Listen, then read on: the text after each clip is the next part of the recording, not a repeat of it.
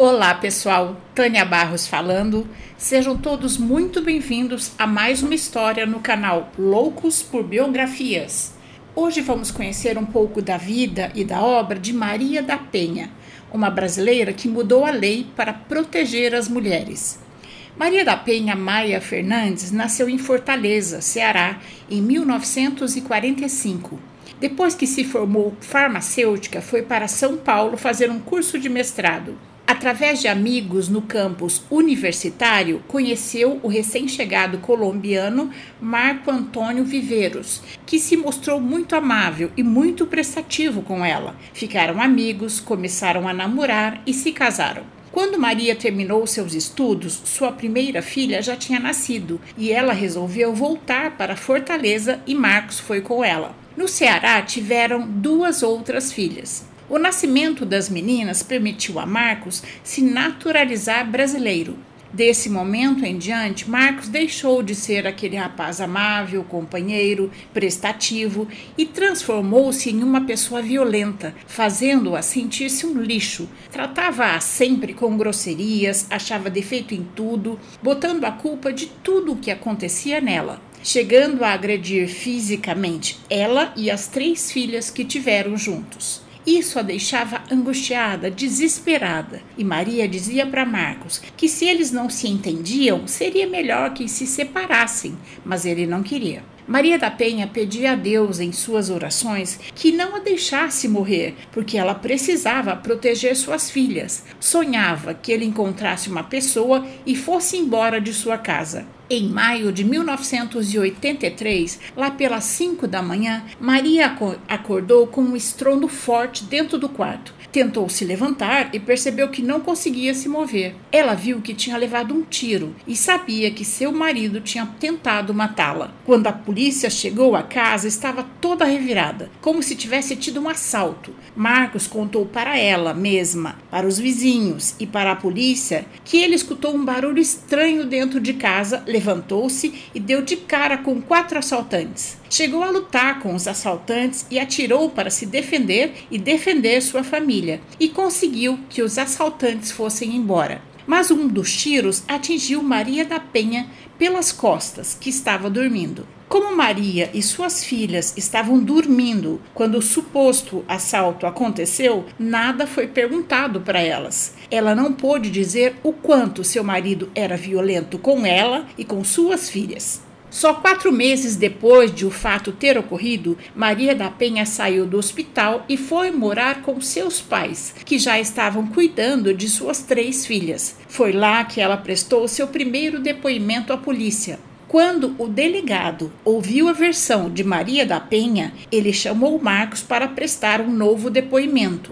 Mas ele nem lembrava o que tinha dito ao delegado no dia do crime e caiu em várias contradições. Por causa disso, Marcos Antônio Viveiros foi indiciado como autor de tentativa de homicídio contra Maria da Penha. Só que ele passou apenas cinco dias preso, até o delegado concluir o inquérito. O processo demorou oito anos para ser julgado. A defesa do agressor sempre alegava irregularidades no processo e o suspeito aguardava o julgamento em liberdade, enquanto Maria da Penha estava paraplégica. Por seis votos a um, Marcos foi considerado culpado. O advogado de Marcos recorreu à decisão, alegando que o julgamento tinha sido contra a prova dos autos. Maria da Penha estava dormindo. Ela poderia supor, mas não provar que tinha sido assim, e conseguiu que Marcos Viveiros continuasse em liberdade. Maria da Penha se sentiu revoltada, achou que a justiça para as mulheres não existia e resolveu desistir de sua luta. Alguns meses se passaram e ela começou a pensar como sua vida tinha se transformado e resolveu não fazer o que seu agressor sempre quis que ela fizesse, se sentisse fraca e desistisse de lutar. Maria então resolveu escrever um livro contando a sua versão e as contradições do réu. Em 1994, Maria da Penha lançou o livro Sobrevivi, Posso Contar, onde narra as violências sofridas por ela e pelas três filhas. Amigos e familiares ajudaram Maria a lançar seu livro e a mídia deu muito apoio à sua história, que se tornou conhecida. Maria já estava há 11 anos numa cadeira de rodas e seu agressor continuava solto, livre e contente. Dois anos depois que seu livro foi lançado, foi marcado o novo julgamento de Marcos. Ele novamente foi condenado e o advogado novamente recorreu, alegando que se tratava de provas contra o seu cliente, só suposições, e novamente conseguiu que ele seguisse em liberdade. Após o julgamento, um deputado muito atuante em Fortaleza e amigo de Maria da Penha entregou um exemplar do seu livro para a ONG CEGIL, Centro de, pela Justiça e Direito Internacional, que tem assento na OEA, Organização das Nações Unidas, com sede no Rio de Janeiro, e um outro exemplar para o CLADEM, Comitê Latino-Americano de Defesa da Mulher, com sede em São Paulo.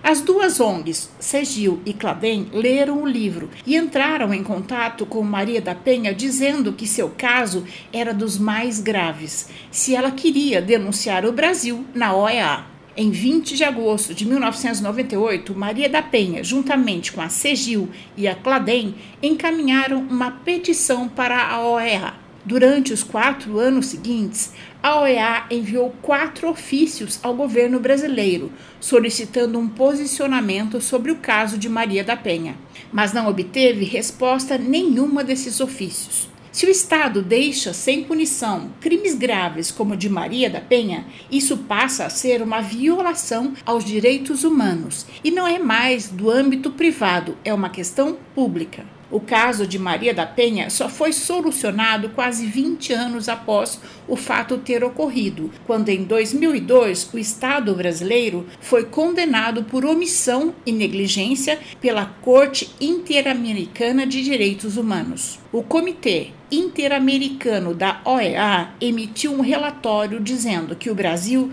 já havia assinado e ratificado dois tratados internacionais, se comprometendo a, primeiro, diminuir a impunidade dos agressores contra a mulher. Segundo, sancionar uma lei que protegesse as mulheres desses agressores, mas até então o Brasil não tinha feito nada nesse sentido. A OEA, então, obrigou o Brasil a, primeiro, dar conclusão ao processo de Maria da Penha, que tramitava na Justiça há 19 anos com o réu em liberdade. Segundo, introduzisse na educação o respeito à mulher nos currículos escolares. Terceiro, desse a Maria da Penha uma indenização simbólica e material. Quarto, fizesse uma mudança legislativa para que não acontecessem mais casos de violência doméstica como este, sem que o agressor fosse punido. A reparação simbólica era batizar esta lei com o nome de Maria da Penha. Quatro anos depois, no dia 7 de agosto de 2006, foi sancionada a Lei Federal Maria da Penha, que entrou em vigência no dia 22 de setembro de 2006. A lei serve para todas as pessoas que se identificam com o sexo feminino, heterossexuais e homossexuais. Isso quer dizer que as mulheres transexuais também estão incluídas. O agressor não precisa ser necessariamente o marido ou o companheiro, pode ser um parente ou uma pessoa do seu convívio. A Lei Maria da Penha não contempla apenas os casos de agressão física, também estão previstas as situações de violência psicológica, como afastamento dos amigos, familiares, ofensas, destruição de objetos e documentos e difamação pública. Maria da Penha é uma mulher doce e, ao mesmo tempo, extremamente forte. Pode-se dizer que ela é amiga de todas nós mulheres, por isso e por fatos recentes no Brasil, onde vimos que a violência doméstica não acontece apenas nas classes mais baixas, mas em todas as classes sociais, resolvi fazer essa homenagem a essa grande mulher, também para alertar e dar força a outras mulheres que podem estar passando pela mesma situação. Hoje já existe o Instituto Maria da Penha, uma ONG sem fins lucrativos que luta contra a violência doméstica contra a mulher. O governo brasileiro disponibilizou o número de telefone 180 para que as mulheres e cidadãos denunciem os maus tratos que vêm sofrendo.